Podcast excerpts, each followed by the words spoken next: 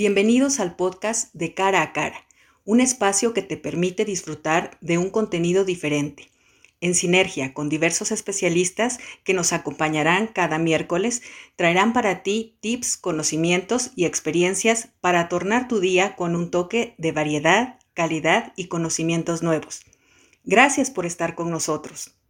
Acomódate y de esta forma comenzamos.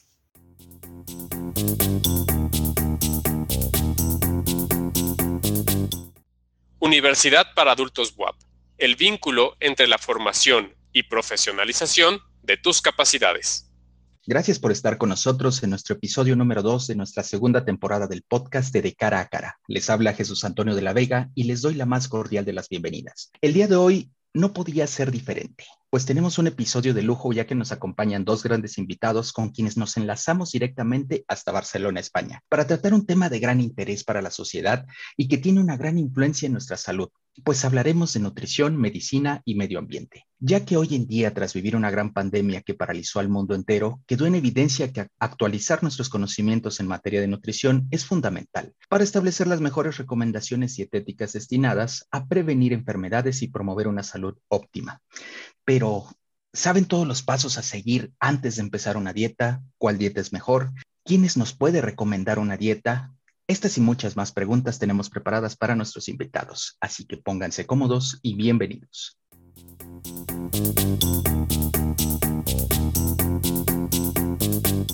Carla Martínez Arribas, tecnóloga alimentaria por la Universidad de Barcelona, coach nutricional por el Institute for Integrative Nutrition y dietista nutricionista por la Universidad de Vic, especialista en nutrición deportiva y nutrición vegetariana vegana. Xavi Coronas Nicolau, médico de Valdebrón, hospital de referencia en Barcelona. Es especialista en medicina familiar y comunitaria con máster en urgencias y actualmente está cursando un máster en nutrición y alimentación. Es un grato placer contar con ustedes en nuestro episodio número dos, queridos amigos. Y antes de entrar en materia, háblenos un poco más de ustedes. ¿Quiénes son Carla y Xavi? Independientemente de ser grandes amigos y profesionistas, ¿nos podrían contar un poco cuáles son sus pasiones, en qué se consideran buenos o lo que es lo mismo, cuáles son sus highlights? Carla, comenzamos contigo. Bienvenida.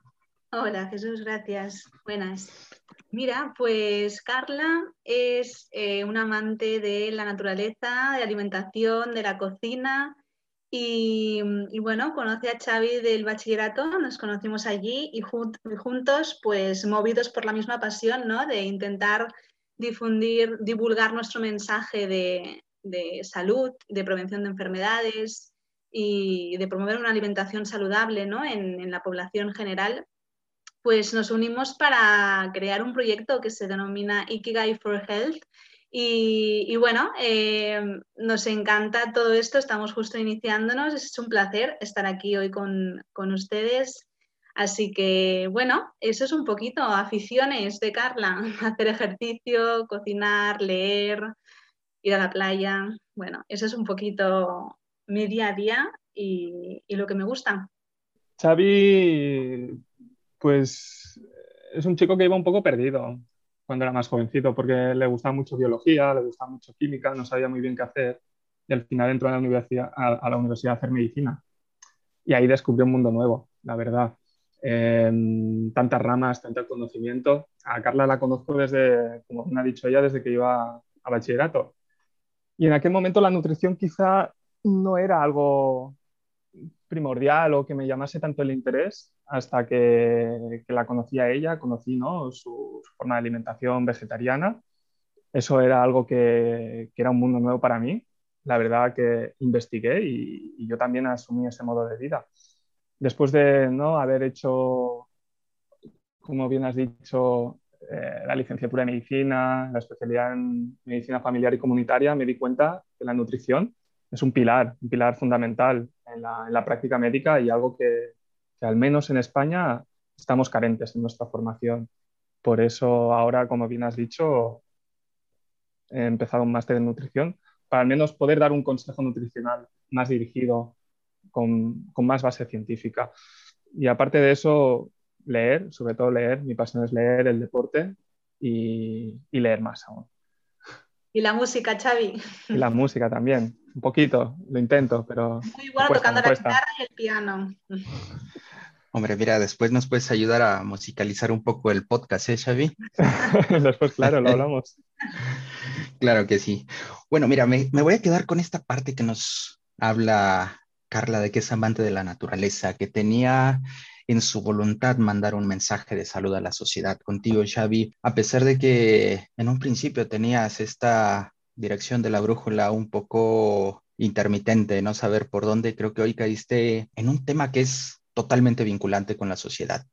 Y digo esto porque al final del día, la tarea de un médico en, de atención primaria eh, en el Consejo Nutricional como herramienta es promover un buen estado de salud y previene la aparición de enfermedades, tanto en las que un alimento hace como vector, como aquellas en las que la evidencia disponible la relaciona con patologías crónicas, como lo es la obesidad, la diabetes o cáncer, y en el caso tuyo, Carla, la tecnología alimentaria avanza de forma rápida y genera nuevas perspectivas en nutrición y corresponde realmente a cada uno de nosotros saber qué es lo que vamos a consumir, hacer nuevos hábitos, generar un poco de conciencia. Y es por eso que estamos el día de hoy.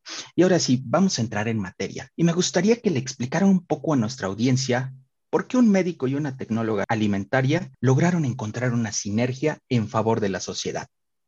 Pues Jesús, al final, la tecnología, para quien no conozca esta, esta especialidad, el, la de tecnología de los alimentos em, estudia el alimento desde la materia prima, ¿vale? Hasta que sale al mercado. O sea, todo el proceso de control de calidad, seguridad alimentaria, e innovación y desarrollo de nuevos productos. Esto es la parte más de tecnología alimentaria y después está, eh, a mí me faltaba, ¿no? Cuando estudié esta carrera, me faltaba más el, hecho de poder em, tener una relación más estrecha con el, consumidor o el paciente. Entonces yo decidí ampliar mi formación y estudiar nutrición humana y dietética, ¿no? Entonces, al final, eh, todo lo que comemos tiene un impacto en nuestra salud, tanto a la hora de prevenir la aparición de enfermedades como promover la aparición de ellas, ¿no? Entonces, Xavi, al tener esta parte de, medicina, al tener esta formación y conocer tanto a nivel de fisiología y anatomía y demás, pues vimos que los dos coincidimos en, una manera de, alimentarnos que conecta muy bien con, bueno, con cómo nos sentimos, con, eh, nos ayuda a estar mejor, a poder hacer ejercicio, a, ver la vida de una manera diferente y como coincidimos en eso, pues pensamos que teníamos algo que, enseñar ¿no? al mundo y, es por eso que nace Ikigai for Health, porque queremos llevar ese mensaje a cuanta más, a cuanta más gente mejor ¿no? para, para poder ayudar y, y, que, bueno, y que llegue lo más lejos posible. Yo la, la verdad es que conocía la parte casi más que del estado de salud, del estado de patología, de los pacientes durante la carrera, pues eh, estudias muy ampliamente todo, después en la especialidad de medicina familiar y comunitaria te centras mucho más en la valoración integral del paciente. Y, ya el paciente ya no es solo su, patología o su problema de salud, ya, ya, no es una solo causa, una causa bioquímica o fisiopatológica, lo que lo desencadena a veces son factores económicos, factores sociales, factores nutricionales, ¿no? Entonces, yo veía cómo la nutrición era causa de, muchas patologías crónicas que actualmente afectan a gran parte del mundo. Y me faltaba ese abordaje de consejo nutricional, de cómo yo le digo al paciente, sería mejor que hicieses eso o sería mejor que eso no lo hicieses. A veces los cambios cuestan mucho y pueden ser muy pasajeros, que pueden durar solo un día y ya al día siguiente ya, ya no seguirlos. Entonces, creo que la sinergia con Carla se basa mucho en eso. Ella tiene mucho contacto con el paciente a la hora de dar el consejo nutricional, sabe qué alimentos abordar, qué alimentos recomendar, cómo calcular ¿no? las necesidades calóricas de una persona, qué, retocar de la dieta de otra persona y, yo sé abordar un poco sintomatología. ¿no? A veces creo que aquí, al menos en, España, el médico de primaria es el principal el principal agente de salud que hace consejo nutricional, porque ¿no? a nivel de la sanidad pública es el más abordable, es la primera barrera, es la primera entrada a la sanidad. Acceder a veces a un nutricionista es, mucho, mucho más complicado. Y yo necesitaba esa, esa, vertiente de Carla, de saber cómo abordar al paciente y darle, darle consejo nutricional. Y creo que ella a veces le podían llegar pacientes que explicaban muchos síntomas inespecíficos a nivel digestivo, que muchas veces no traducen una intolerancia alimentaria, sino que pueden traducir otra cosa. Y creo que en eso Carla y yo ¿no? nos podemos complementar muy bien para ver qué es lo que necesita el paciente en ese momento. Eso es, exacto. Yo, yo, muchas veces, Jesús, cuando tengo algún caso ¿no? Que, que, no hay ningún diagnóstico, eh, vemos una analítica y cuesta mucho de saber, yo siempre comento con Xavi, ¿no? Pues eh, para que me ayude a tener una visión un poquito más amplia, porque obviamente yo no tengo esos conocimientos médicos ni, ni, de saber, ni de poder dar un diagnóstico, tampoco es mi competencia, obviamente. Entonces, pues ahí creo que, que al final, pues recibimos los dos una información mucho más grande y podemos eh, transmitir o ayudar a esa persona de una manera más, más integral, ¿no? Sí, claro. Bueno, y con todo esto que nos acaba de platicar, ya quedó totalmente evidenciado que, que, son ustedes los expertos que el día de hoy nos van a poder sacar de muchas dudas que tenemos. Y es que la relación entre nutrición y salud es conocida y aceptada por todos desde la antigüedad tanto en la esfera preventiva como en la recuperación de los daños sufridos tras la enfermedad. Así ya Hipócrates decía, deja que la comida sea tu medicina y que la medicina sea tu comida. Pero el gran impulso que en los estudios sobre nutrición se inició en el siglo XVIII con Lavoisier y Laplace, que empezaron a aplicar la tecnología al estudio de los procesos de obtención de energía a partir de los alimentos. Y si no mal recuerdo, es en el siglo XX cuando se da realmente un salto cualitativo en el avance en conocimiento sobre nutrición. Y si bien es cierto que desde 1912, con toda esta información bibliográfica que estuvimos buscando, es que se conocen las vitaminas, se describen enfermedades carenciales que actualmente son problemas de salud relacionados con la nutrición en el mundo desarrollado y que tienen una gran relación con los excesos alimentarios que facilitan la aparición de enfermedades como lo es la obesidad, algunas enfermedades crónicas y determinados tipos de cáncer. Así según lo marca la, Organización Mundial de la Salud en su reporte de 1996. Y más que el hambre, el verdadero reto hoy en día es el déficit de micronutrientes, llámese vitaminas, minerales y aminoácidos esenciales, que no permiten al organismo asegurar el crecimiento y mantener sus funciones vitales. Y datos como este y muchos más me permiten visualizar esta charla en una dirección que envuelve gran parte de los problemas y me refiero a los hábitos. Como ya lo mencionó Xavi y ya empezamos a entrar en esta materia, Ahora quiero preguntarles, ustedes como médico y, experta en alimentos, ¿por qué son tan importantes y qué son los hábitos alimentarios? Empezamos contigo, Carla. Sí, Jesús, los hábitos alimentarios es aquello que realizamos a diario, ¿no? Eh, al final comemos, todo el mundo come porque al final necesitamos eh, ¿no? aportar esos nutrientes a través de los alimentos. Eso que comentabas antes, ¿no? De que eh, estamos, em, yo considero que estamos sobrealimentados de manera general en el mundo occidental, pero desnutridos. al final comentabas ¿no? que este déficit vitamínico que hay a nivel general y mm, entonces pues necesitamos sí o sí incorporar alimento para poder traducirlo en energía. Entonces, los hábitos alimentarios corresponden a eso, ¿no? A un poquito lo que ingerimos eh, en nuestra vida diaria en función de las diferentes ingestas que realicemos Mm, y, claro, pues en función de nuestro día a día, de nuestra rutina, pues tenemos unos hábitos u otros, ¿no? Pues comer a ciertas horas, cuando realmente sería más recomendable hacerlo a, unas horas determinadas, porque a nivel fisiológico estamos más preparados ¿no? para realizar esa, digestión. Eh, comer X cantidades en función de nuestro nivel de estrés, por ejemplo, ¿no? tener un poquito de sobrealimentación porque eh, tenemos más estrés o hay gente que está nerviosa y come menos, ¿no? Pues cada persona, en función de su situación vital, de su etapa vital y, mm, y de su día a día, de su rutina, pues tiene unos hábitos alimentarios o tiene otros. Y entonces eh, yo mm, personalmente como profesional de la nutrición, pues me encargo de hacer un poquito una anamnesis, ¿no? De una entrevista a esa persona en una primera visita y me encargo de analizar sus hábitos y en caso de que sea necesario corregirlos. Esto, sería, esto sería lo que yo considero los hábitos alimentarios, la, capacidad de cada persona o los recursos que tiene cada persona y cómo actúa frente, frente a la comida en función de su situación vital y de un momento determinado. Xavi, ¿por qué consideras que sean tan importantes los hábitos alimentarios? Pues los hábitos alimentarios son importantes porque al final nos conducen a, o bien a un estado de salud o, bien a un estado de enfermedad, a largo plazo sobre todo, ¿no?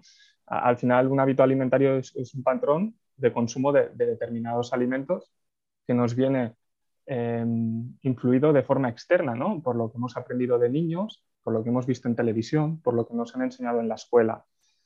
Entonces, no solo es algo que, no es un constructo que lo montemos solo nosotros, sino que nos viene muy influenciado. Al final, un, hábito alimentario es algo que se realiza de forma repetida y, que más importante que algo que entra en contacto directo con nuestro cuerpo, ¿no? Que más importante que nos aseguremos que sea saludable. Entonces, un hábito alimentario, o más bien unos hábitos alimentarios adecuados o saludables, nos pueden garantizar una vida plena, con un buen estado de salud, con una capacidad física en edad avanzada pues aceptable y nos permitirán relacionarnos con las personas de forma saludable. Al final, los hábitos alimentarios son una gran parte de, de quienes somos. ¿Están de acuerdo que también un hábito se vuelve parte de una tendencia. ¿Y hacia dónde voy? A que la tendencia actual es la de conseguir una alimentación óptima y la industria alimentaria está atenta a la posibilidad de vender alimentos con valor añadido a través de los llamados alimentos funcionales, que son cada vez más presentes en las estanterías de los supermercados y cuya capacidad preventiva y curativa debemos conocer para trasladar al paciente o consumidor la información que es adecuada. Dado que cada semana se publican más de 200 estudios con la palabra clave nutrition, porque la investigación en materia alimentaria es un sector muy activo. Y en esta revisión, para poder realizar el podcast el día de hoy, encontramos un sinfín de información y datos de suma importancia, ya que es importante en principio situar que el 90% de la población se ha puesto como meta u objetivo bajar de peso a razón de ejecutar una dieta, de hacer ejercicio o definitivamente seguir consejos de, del vecino o de la abuelita. Y estos datos los obtengo de una encuesta realizada por, por la UNAM en el año de 2017, pero lamentablemente se hace de manera errónea eh, el ejecutar una dieta, el decir, mañana salgo a hacer ejercicio o mañana me pongo a comer puros vegetales, me quito la carne, me quito lo que yo considero que me está haciendo subir de peso. Y esto a consideración propia es iniciar mal, porque iniciamos muchos de nosotros en base a consejos o ejecutamos dietas que están disponibles en Internet o por conocimientos empíricos. Es decir, como yo sé que la dieta debe de ser 100% saludable, pues acudo a comprar o a consumir alimentos de origen agrícola. Pero lamentablemente no se encuentran los resultados óptimos y este tipo de prácticas hace que se abandone la dieta en un plazo no mayor a los dos meses, datos también incluidos en la encuesta antes mencionada. Y con esto, Xavi, antes de llegar a una dieta, ¿qué es lo primero que debemos de hacer desde tu punto de vista médico? ¿Cuál es el primer paso a seguir? La verdad, como, como bien has dicho, muchas veces no nos modificamos nuestras conductas a base de consejos, ¿no? Y sobre todo consejos que muchas veces están enmascarados por la, por la industria alimentaria. Con eso, ¿qué quiero decir? Que no ganaremos más en salud por tomar un suplemento de salvado de trigo, por ejemplo. Sabemos que tiene mucha fibra, que la fibra es importante. Lo podríamos considerar incluso un, como bien has dicho tú, un alimento funcional, porque más allá de aportar nutrientes ¿no? y valor energético, nos aporta un beneficio en salud, que es, en ese caso, la disminución del colesterol plasmático, ¿no? ampliamente conocido como uno de los principales factores de riesgo cardiovascular. Entonces, ¿puede esto realmente compensar unos hábitos alimentarios que no son correctos? Pues la respuesta es que no. Realmente dirigirnos por consejos de tómate esto antes de acostarte o tómate esto mezclado con aquello, ¿puede esto facilitarnos un buen estado de salud, mejorarnos o tratarnos alguna patología como, como la diabetes mellitus tipo 2? Pues seguramente no. Al final no nos hemos de dirigir por, por consejos y por únicamente un abordaje de ingiere determinado tipo de alimento o incorpora determinado tipo de suplemento. Lo que primero debemos hacer antes de adoptar una dieta es ver, ¿realmente yo me estoy sintiendo bien? Tengo un buen estado de salud, creo que tengo energía, duermo adecuadamente, eh, noto algún síntoma, algún signo. incluso me ha dicho mi médico que tengo esto mal en la analítica, que debería cambiar algo, porque si me lo ha dicho es que seguramente hay algo que yo pueda hacer. Primero de todo es plantearme, ¿no? Si, si de verdad estoy siguiendo unos adecuados hábitos de salud o no. Y más tarde, una vez yo ya soy consciente de eso, voy a ponerle una solución, voy a buscar algún cambio en la alimentación y para ello, para ello siempre me tengo que dirigir a un profesional de la salud, siempre. Quien realmente se ha sometido a un análisis y una valoración médica sabe que desde el médico general sale la indicación de visitar a un endocrinólogo, un nutriólogo, pero también existen los coach alimentarios. ¿Quién es entonces la persona indicada para vigilar y dar seguimiento a buenos hábitos alimenticios que van a desencadenar en una buena dieta? Carla, ¿nos puedes explicar un poco esto?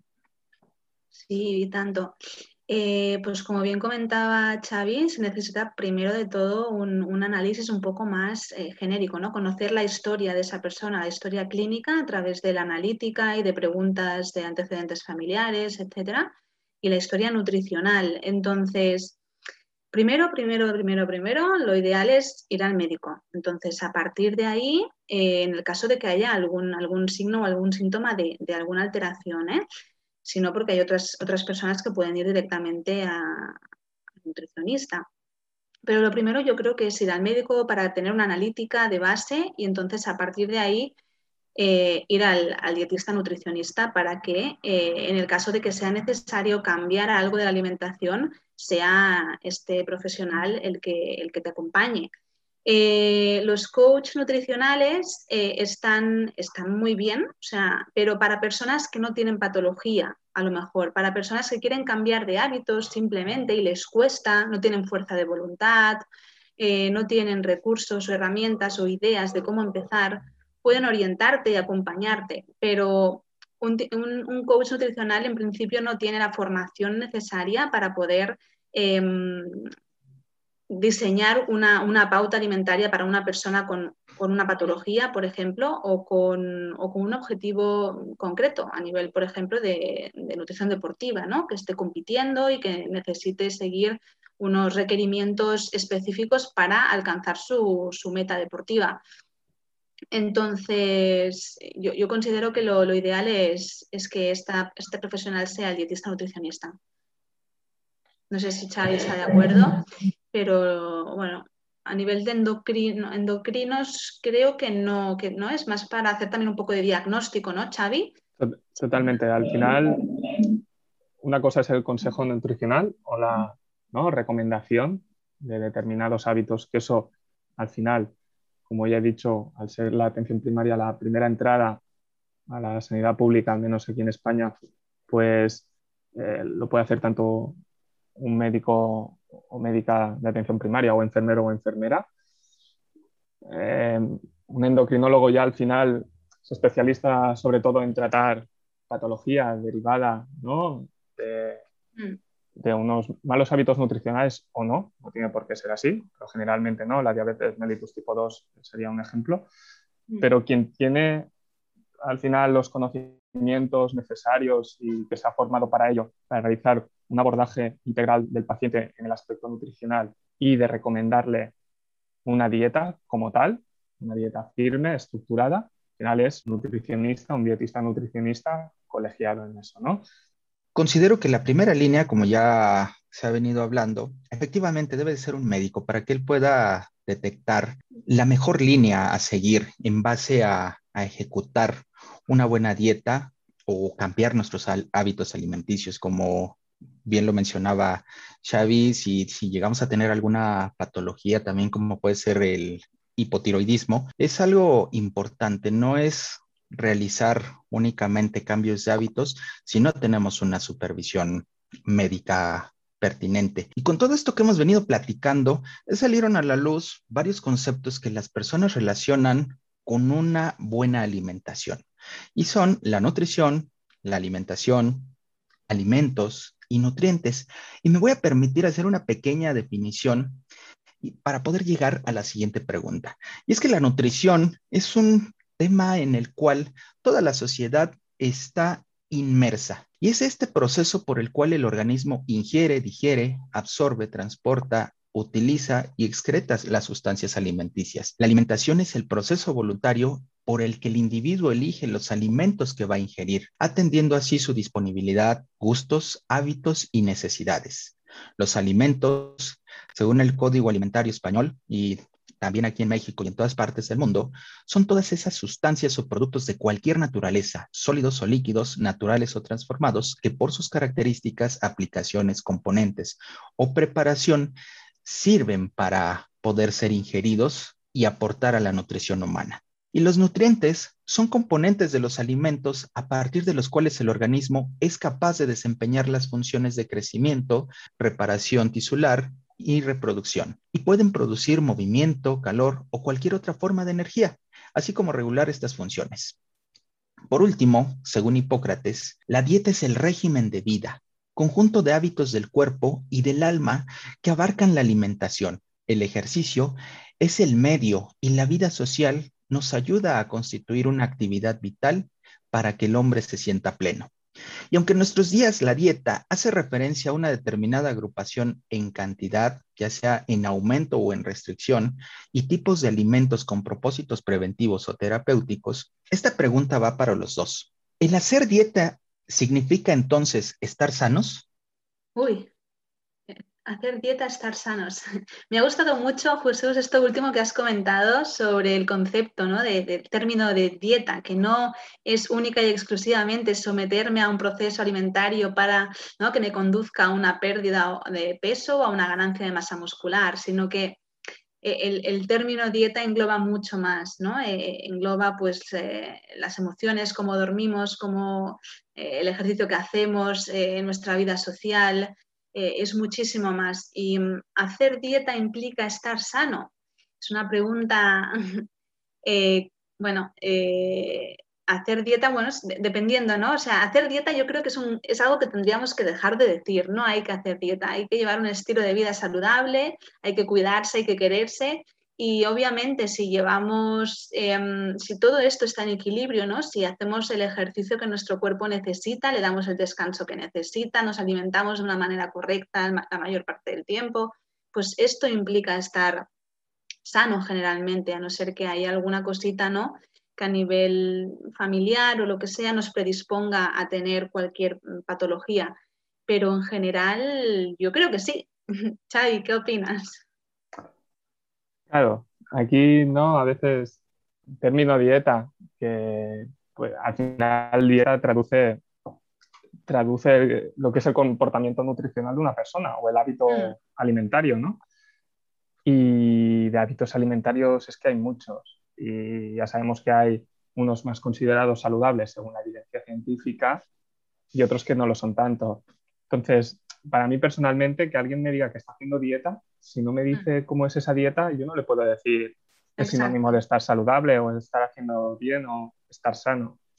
A lo mejor para la otra persona piensa ¿no? que está haciendo una dieta adecuada, un régimen o un hábito alimentario correcto, ¿no? por, solo, por el solo hecho ya incluso de, llamarlo dieta, porque ha ido que la dieta X que incorpora tal y tal y tal alimento es bueno para la salud y, es que a lo mejor no. Entonces, esto mm. seguramente para que una dieta sea sinónimo de, saludable o de estar haciéndolo bien, requiere de un nutricionista que, así lo avale. Perfecto. Bueno, y hablando de dietas, eh, a nivel internacional se habla mucho de la dieta mediterránea. Tiene muchos beneficios. ¿Nos podrían hablar un poco de, de los beneficios que nos puede aportar realmente este tipo de dietas? Xavi, dale, que sé que te gusta este tema. Claro, bueno, hablemos, sí, sí, totalmente. La dieta mediterránea actualmente tampoco es la, la, que, la que se hacía antiguamente o, tradicionalmente. La dieta mediterránea eh, del mundo contemporáneo, de la historia contemporánea, ha, cambiado un poco, se ha dejado occidentalizar, ¿no? sobre todo por, mm. por productos precocinados o procesados.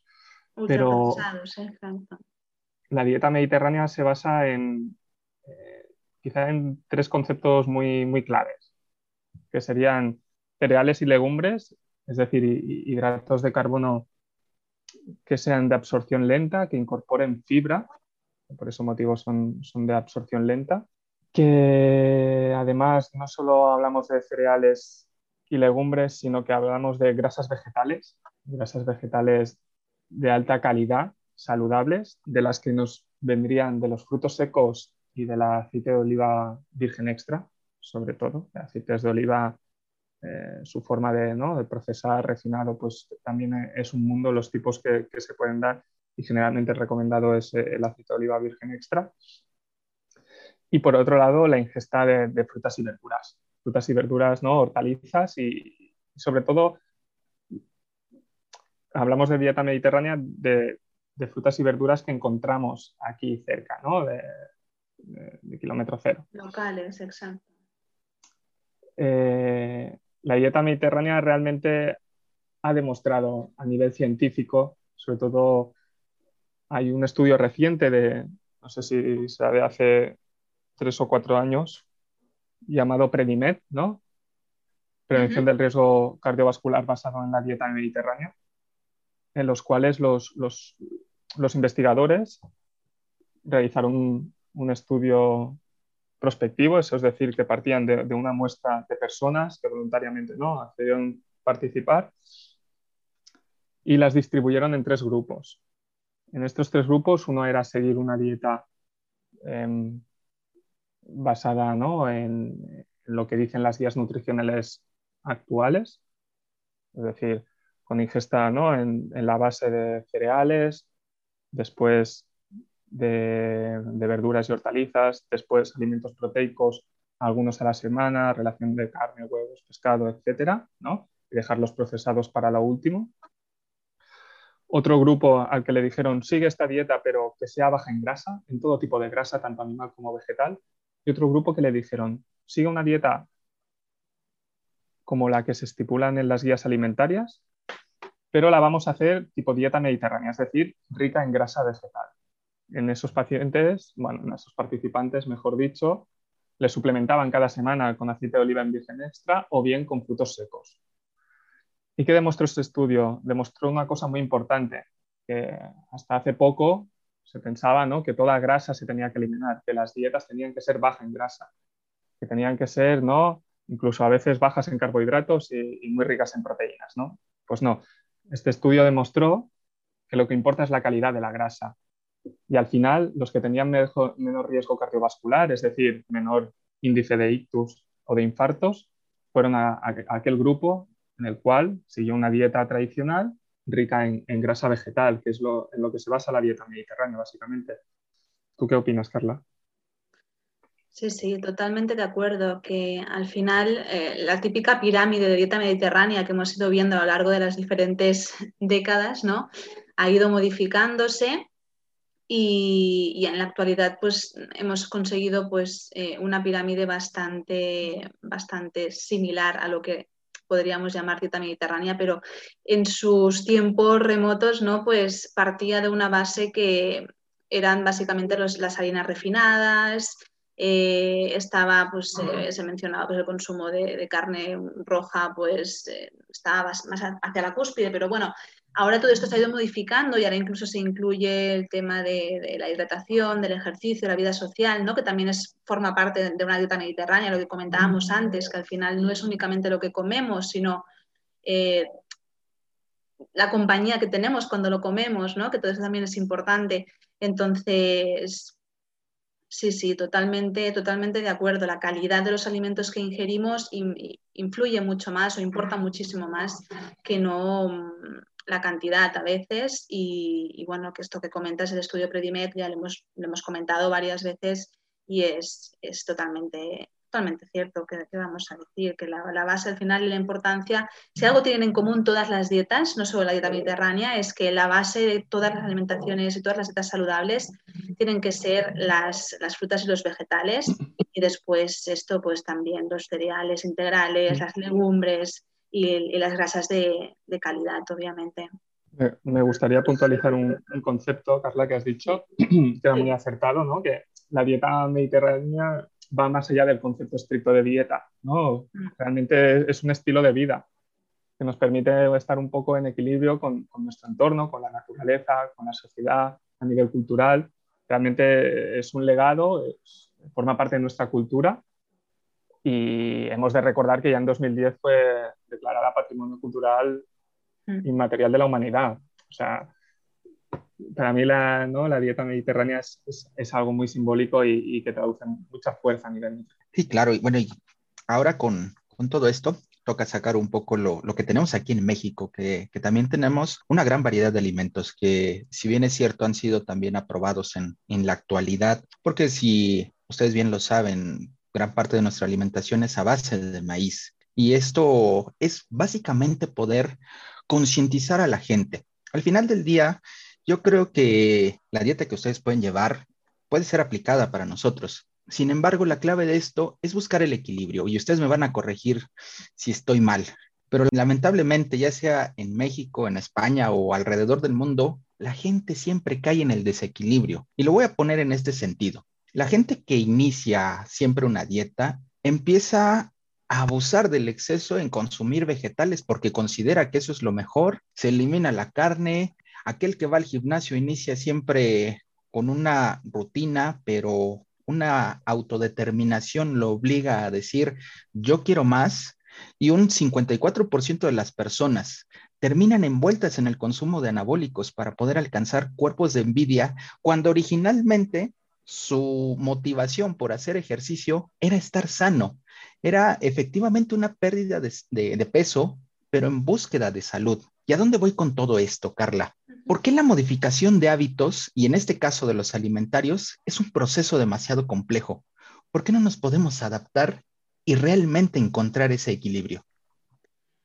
Pues Jesús, porque básicamente, como comentaba Xavi al inicio, em, todo el conjunto de hábitos se nos inculcan desde que somos pequeñitos, ¿no? Eh, vamos creciendo con, unos hábitos, unas, unas, costumbres y también otros factores, otros inputs externos como es la publicidad, la televisión, todo esto, pues crea en, en nosotros, en nuestra mente, eh, pues unas creencias que adaptamos a nuestro estilo de vida y luego es muy difícil salir de ahí si realmente vemos que lo que estábamos haciendo no está bien o no es lo mejor, ¿no? Entonces, empezar un cambio de hábitos más adelante, cuando ya ¿no? pues tenemos todo esto tan asimilado, cuesta, porque cuesta habituarse a, algo que, que, sale de la normalidad cuando ya tenemos nuestra rutina. Entonces, yo, creo que lo más, eh, que, por lo que más cuesta es, por eso, por las tradiciones que, venimos eh, arrastrando desde años atrás y, después dar el paso y cambiar a algo que nos beneficia, pues a veces si no estamos concienciados eh, es mucho más difícil. Aunque tengo que decir que cuando alguien se encuentra mal, cuando alguien realmente acude a consulta, ¿no? Porque tiene algo, está muy cansado, tiene dolores, tiene molestias, y a la mínima, si se da la, oportunidad de cambiar, pues cuatro cositas, ¿no? Empezar a, descansar mejor, intentar dormir más horas o las horas adecuadas, eh, modificar esa alimentación ligeramente, sin hacer grandes cambios, empezar a hacer ejercicio, eh, cuidarse más, ¿no? En general, los cambios pueden a veces ser tan rápidos si no hay una patología grande de base. ¿eh? O sea, me estoy refiriendo a cositas pues, básicas, pues un poco de hiperglucemia, eh, un poquito más de, pues, del colesterol elevado, eh, estamos durmiendo muy poco, niveles de estrés mm, altos, una vida muy desordenada. Si empezamos a, cambiar esto y nos damos el tiempo ¿no? y somos constantes a lo largo de dos, tres, un mes, dos, tres semanas, un mes, los cambios pueden llegar a, generar tal, tal impacto que la persona mm, cambie radical. ¿eh? Eso depende de, cada individuo, pero generalmente eh, considero que hay que darse un poquito el tiempo y, ser constantes y por eso es importante tener el acompañamiento de un profesional, ¿no? En este caso, que te pueda ir guiando, que esté a tu lado si por lo que sea quieres tirar la toalla, ¿no? Pero sí, sí, no sé si te estoy respondiendo a la pregunta, ¿eh? que me estoy yendo por las ramas, pero pero creo que, al final es eso, el cambio de hábitos pues, puede costar por, las tradiciones o por las costumbres que llevamos eh, en la mochila de cuando éramos más pequeñitos. Y bueno, aquí en este sentido, eh, yo considero que el, cambiar un hábito, eh, en este programa nos hizo falta también un psicólogo, ¿no? Porque al final del día, es muy difícil poder decir, hoy me voy a poner las pilas y salgo a correr. Y, ya, ya, estoy hablando en, un seguimiento médico que, ya realmente nos lo recomendaron porque nosotros como personas, seres humanos, solemos eh, tender a que nos arrastre lo negativo, no tanto lo positivo.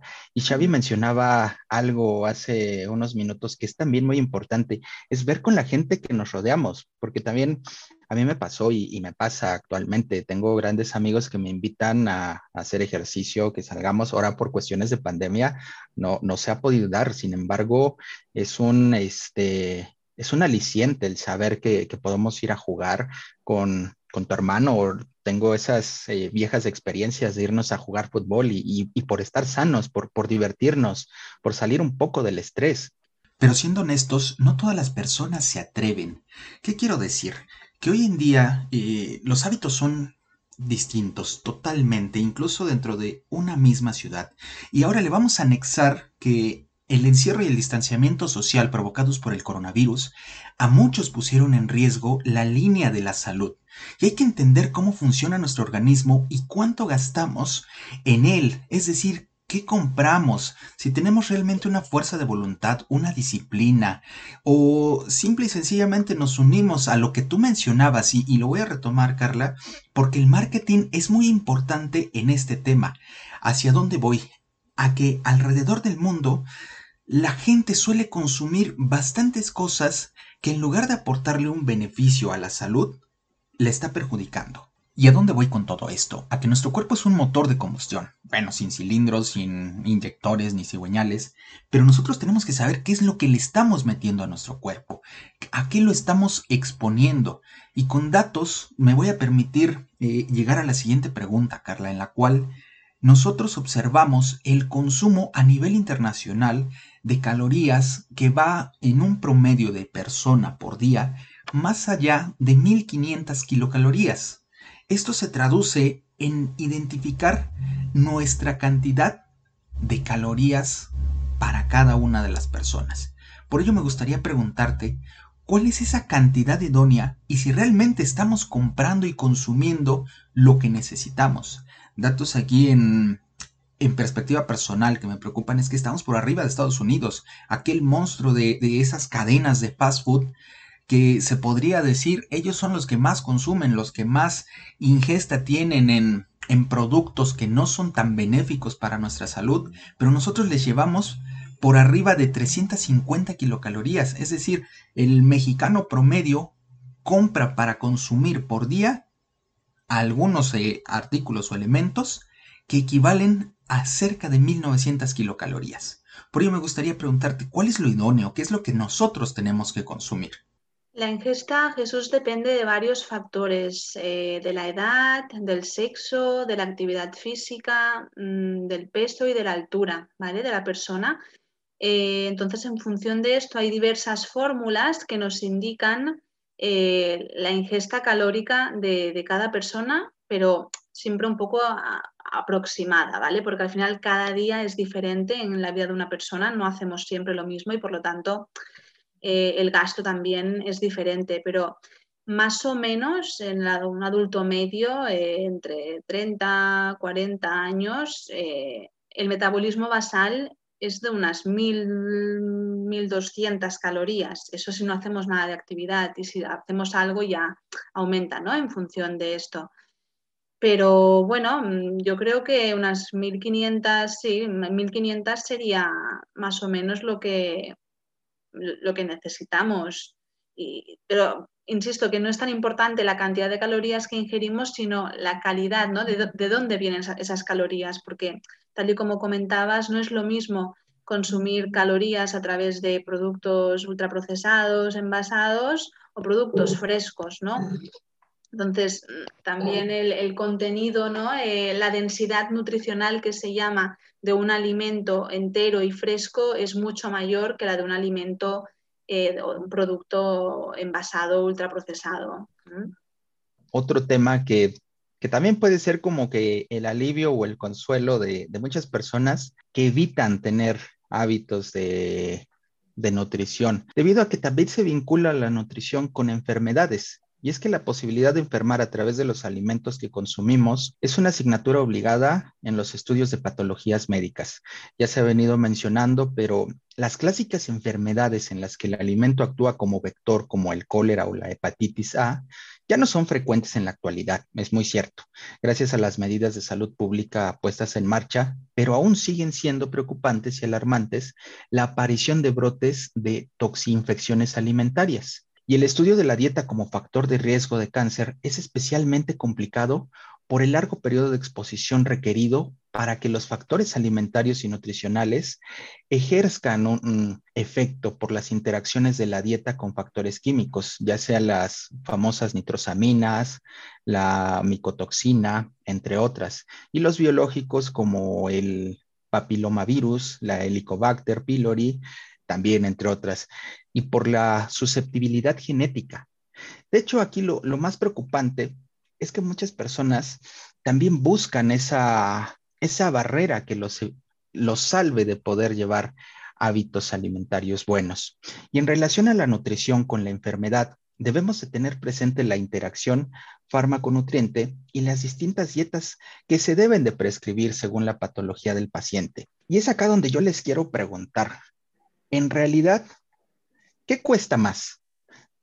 ¿Dar el paso a poder ejecutar hábitos saludables o encontrar una línea de, recomendaciones avaladas por médicos por un coach alimentario que realmente nos muestre resultados en un plazo determinado de que empezamos a sentir cambios en nuestro cuerpo.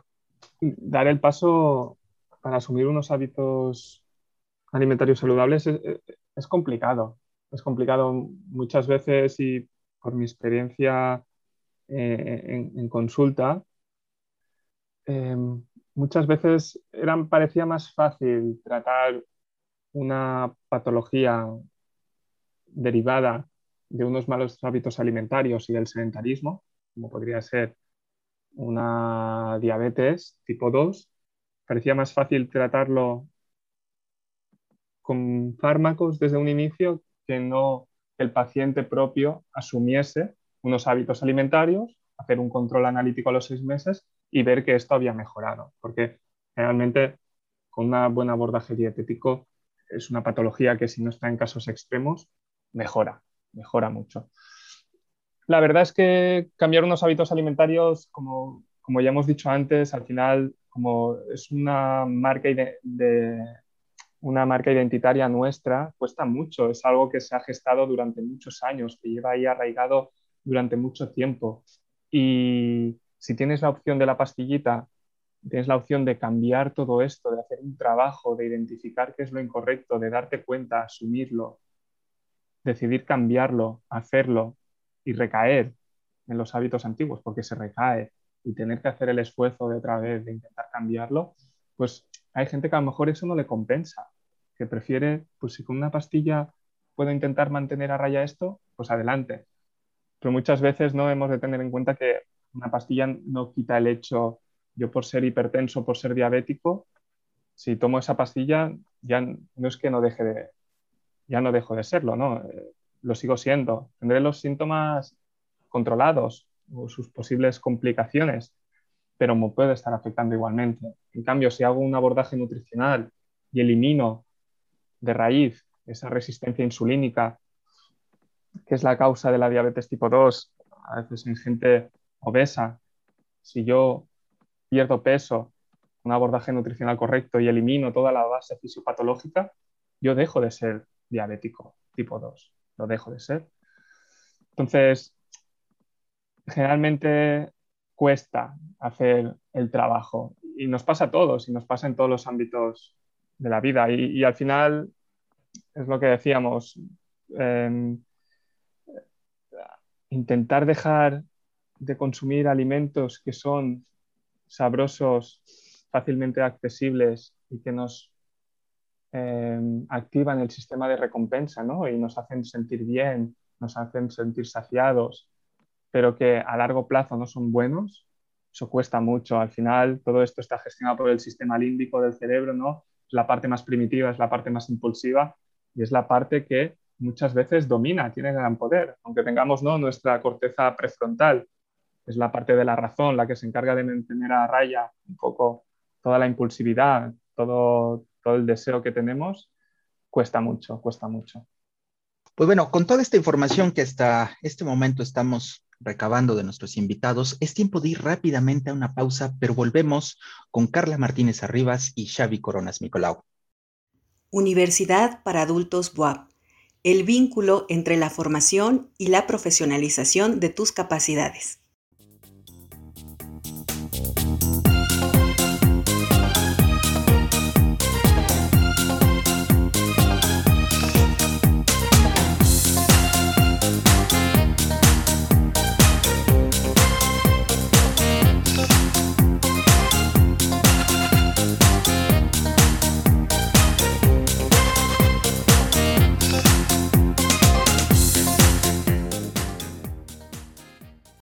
¿Sabías que la Universidad para Adultos trabaja bajo tres ejes? Educación continua, formación y atención de adultos mayores. Desde el 2016, la Universidad para Adultos ofrece talleres, cursos y diplomados a este segmento de población. La Universidad para Adultos WAP contribuye al desarrollo de políticas públicas que generan nuevas oportunidades. Para mayor información, llama al 229-5500 extensiones 7433 y 7435 o visita www.upa.boap.mx.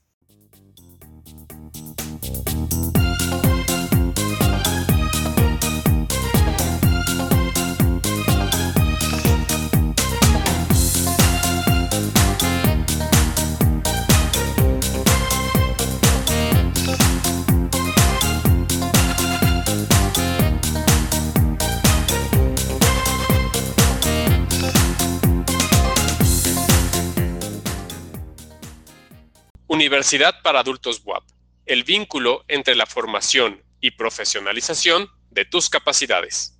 Y ya estamos de regreso con un tema muy interesante, nutrición, medicina y medio ambiente. Y ahora vamos a continuar con una dinámica que recién estamos implementando en nuestro podcast y es un pequeño quiz para nuestros invitados y también para nuestra audiencia. Esperamos que logren generar un poco de, empatía y también intenten ir respondiendo a la par que nuestros invitados. Carla, Xavi, ¿están listos para participar en esta nueva dinámica? Claro.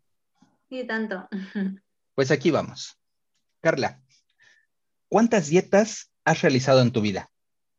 Yo ninguna, ninguna. No he hecho ninguna vez una dieta como tal con un objetivo en concreto. Yo llevo una alimentación saludable y, y ya está. Muy bien. Xavi, ¿haces ejercicio y cuánto tiempo dedicas a ello por día o por semana?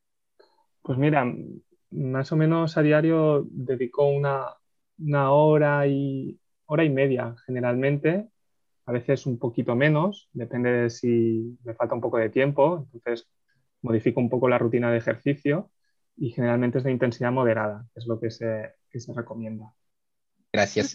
Carla, ¿Te permites alimentos altos en calorías como puede ser un pastelillo o papas o, patatas o un refresco de cola? Sí, tanto. Refresco de cola no, porque no me gusta la Coca-Cola. Y, y, bueno, bebidas azucaradas no me gustan ninguno, refrescos en general, pero sí, claro que sí, alguna patata, alguna patata bravas de vez en cuando, de bolsa o algo, o sea, sí, no forma parte de mi día a día, pero si un día voy a cenar fuera y me apetece, o voy a casa de alguien y me lo ponen en la mesa y yo me lo como y tanto. Muy bien. Xavi, ¿cuál es tu pecado más culposo en materia alimentaria? Es decir, ese alimento que no puedes dejar por nada del mundo. Pues aquí, aquí en España, ¿sabes qué pasa con lo que decía Carla, con las patatas bravas? Eh, que estamos, estamos muy adictos y las hacemos muy buenas. Entonces, quizá si salgo alguna vez ¿no? con algún compañero compañera, en tiempo de pandemia ha sido muy difícil, ¿no?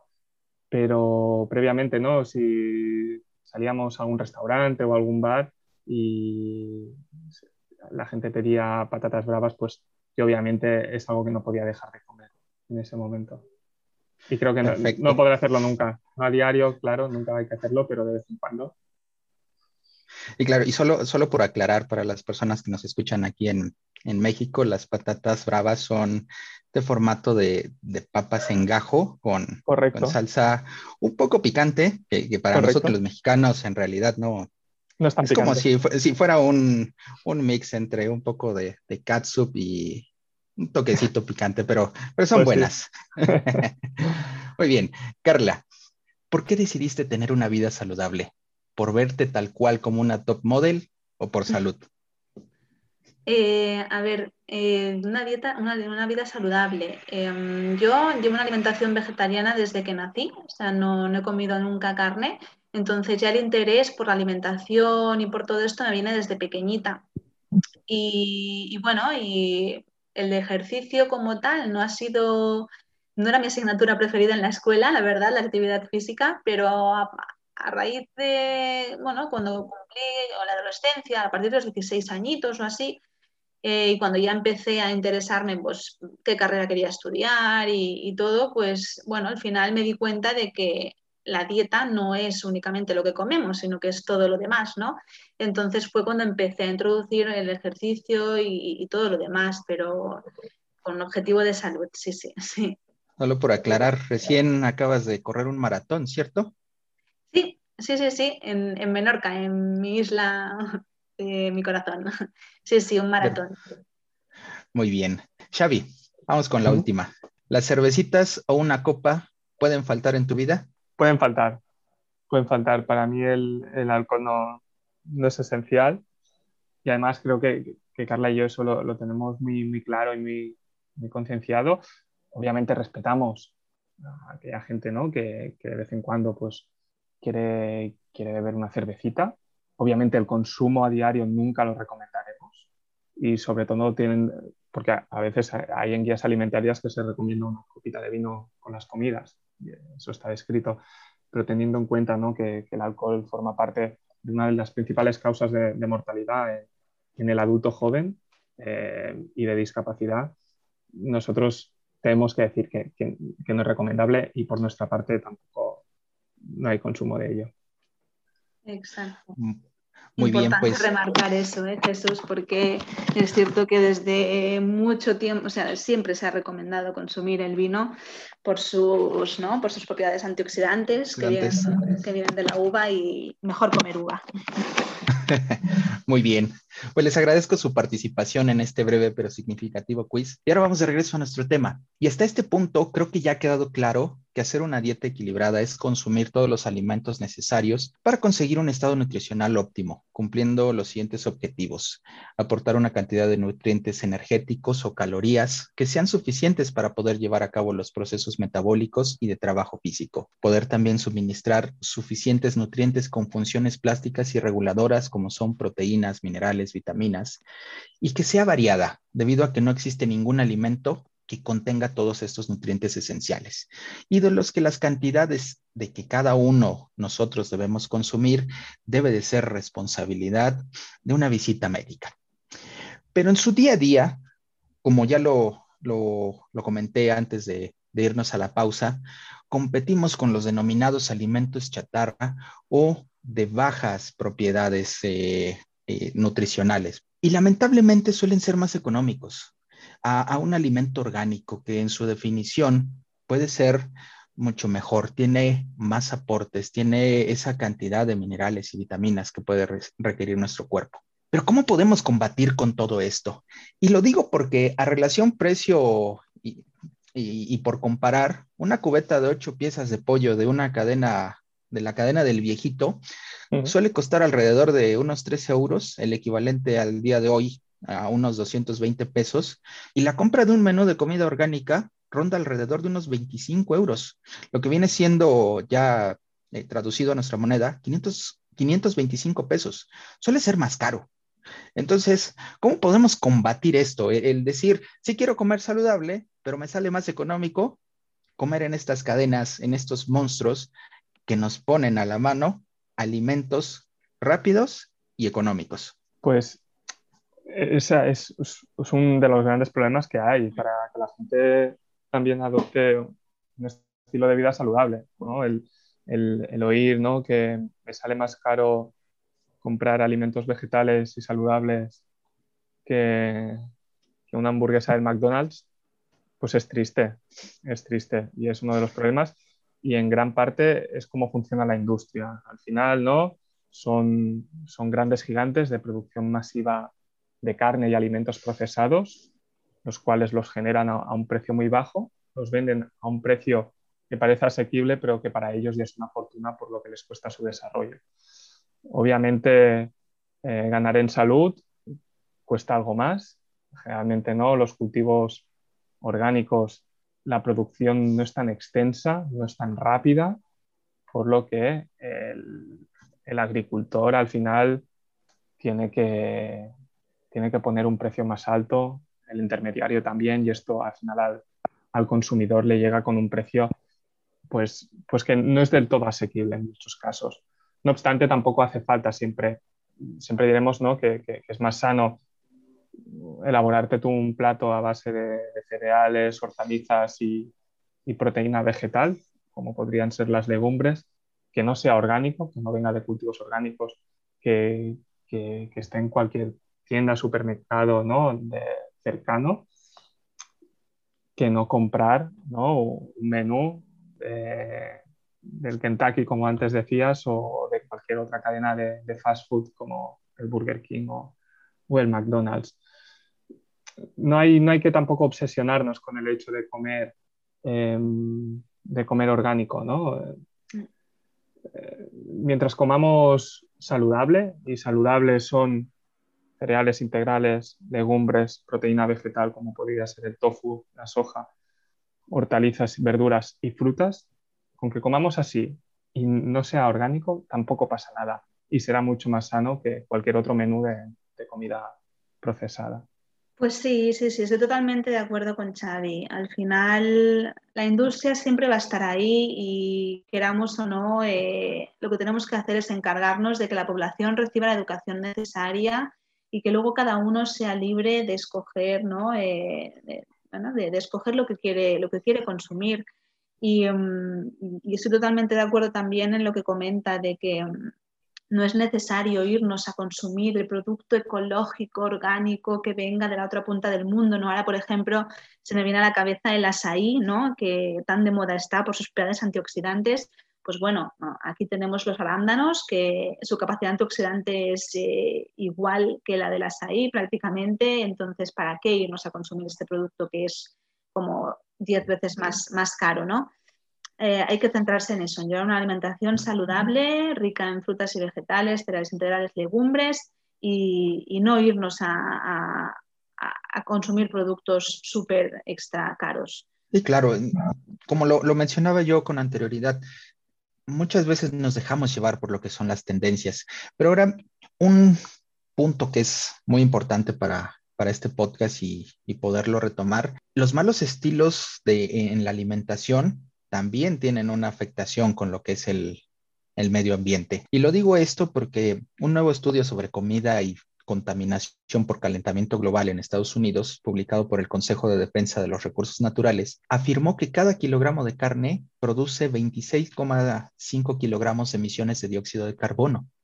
En materia médica y, y de tu expertise, Carla, ¿Cómo podemos hacer conciencia también en la gente de que todos los excesos también están dañando a nuestro planeta, este lugar donde vivimos? Pues sí, sí, sí, son cifras que a mí me ponen los pelos de punta, Jesús, la verdad, porque mm, más allá de, la ética y de todo, ¿no? A nivel eh, animal, eh, esto es, una realidad y, y, ahora con la situación que nos ha tocado vivir, tenemos que concienciarnos, ¿no? Al final el, consumo de carne es muy abundante, es eh, excesivo.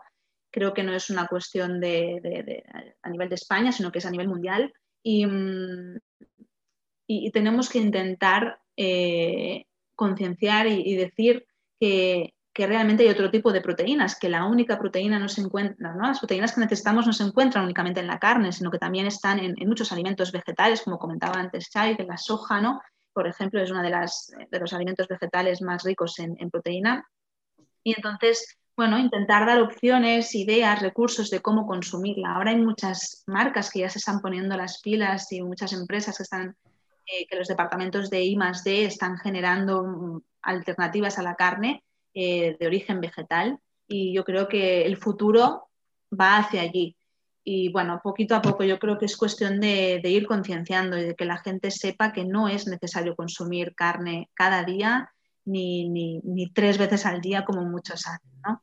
Sí, claro, y, y, esta tendencia debe de ser por cuidarnos a nosotros mismos. Y en esta parte que estamos ya llegando, lamentablemente, al final de nuestro podcast, no me quiero ir sin antes preguntarte algo, Xavi. Desde la Universidad para Adultos nos interesa esa vinculación con, con estar bien informados. ¿Cuál sería tu recomendación para este, este grupo de personas que integran la, universidad, la educación, de poder llevar a cabo una buena alimentación? ¿Consideras que es necesaria llevar una, una materia que nos haga ver este tipo de, buenas prácticas?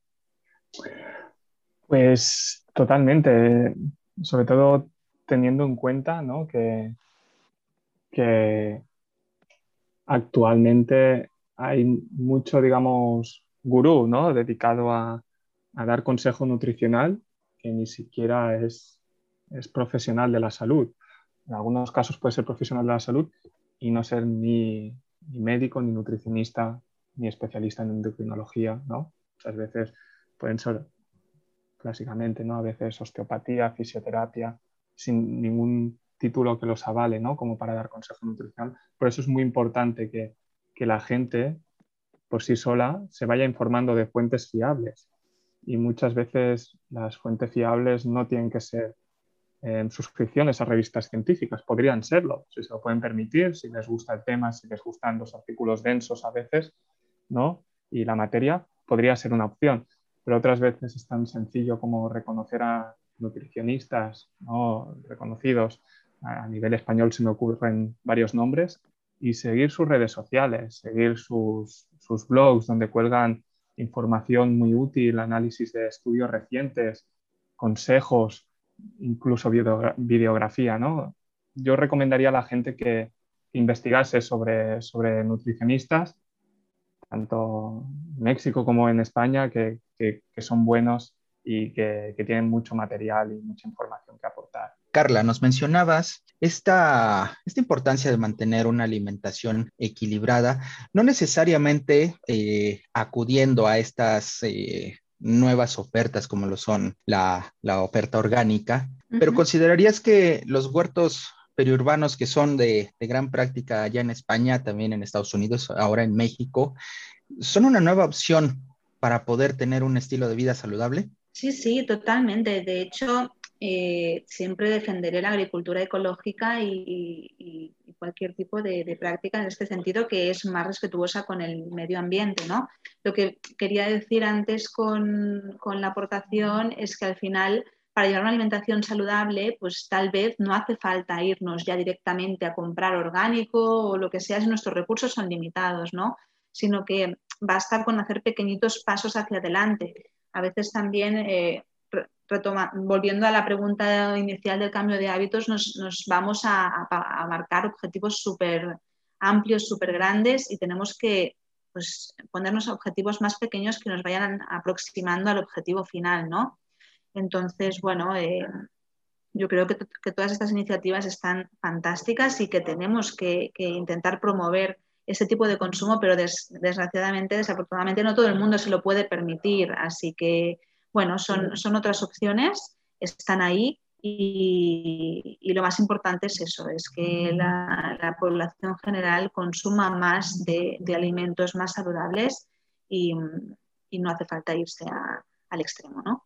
Más adelante ya tocaremos este tema desde la Universidad para Adultos. Tenemos todas estas opciones. También el poder tener tu propio huerto. Hoy en día ya es una opción que está muy al alcance de todos nosotros, pese a que no tengamos un gran espacio, se puede desarrollar. Sí, de hecho por aquí cerca, en cerquita de Barcelona, hay, hay campos y terrenos que, se alquilan. Tú puedes alquilar un terreno con tu familia o con amigos y tú puedes ir ahí el fin de semana a cuidar del huerto y llevarte los alimentos que cultivas. O sea, ahora también si vives en un piso no es necesario que tengas pues una terraza, ¿no? Para poder eh, hacer tu propio huerto, sino que existen ya empresas que se dedican a comprar terrenos y ponerlos a tu disponibilidad para que, para que puedas plantar tus alimentos. O sea que también está bien. Pues mira, esta ya también es otra, opción.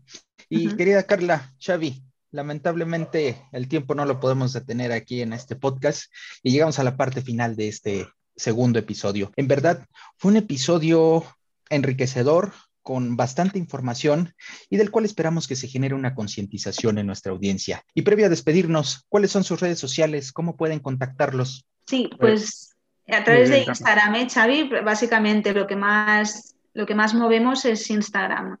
Ikigai, Ikigai tal y como suena con K, for Health. Muy bien. Xavi, ¿alguna red, algún consejo médico que puedas dar? En la misma red te pueden... En la misma red, en la misma red que ha dicho Carla, es la, la red social que tenemos ella y yo compartida, ¿no? en la cual hacemos divulgación sobre todos los temas que hemos tratado aquí.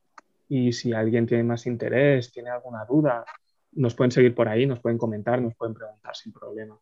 Una vez más, gracias. Y el principal consejo que les emitimos desde este podcast de la Universidad para Adultos es que una alimentación variada, equilibrada y en cantidad suficiente en el contexto de un estilo de vida saludable en el que la actividad física y la abstinencia de malos hábitos van a suponer siempre un beneficio para la salud. La dieta mediterránea, la mexicana, cualquiera que tenga un incremento en el consumo de frutas y verduras, disminución en el consumo de carnes, grasas saturadas, grasas trans, azúcares refinados y moderación en el consumo de sal, constituye un patrón alimentario que en la actualidad está reportando datos mayores de beneficios en salud. Es necesario estar atento a los estudios en marcha sobre nuevos alimentos y estilos de vida para consejos nutricionales. Esto ha sido todo por hoy en nuestro episodio número 2. Soy Jesús Antonio de la Vega y nos vemos hasta la próxima. Muchas gracias.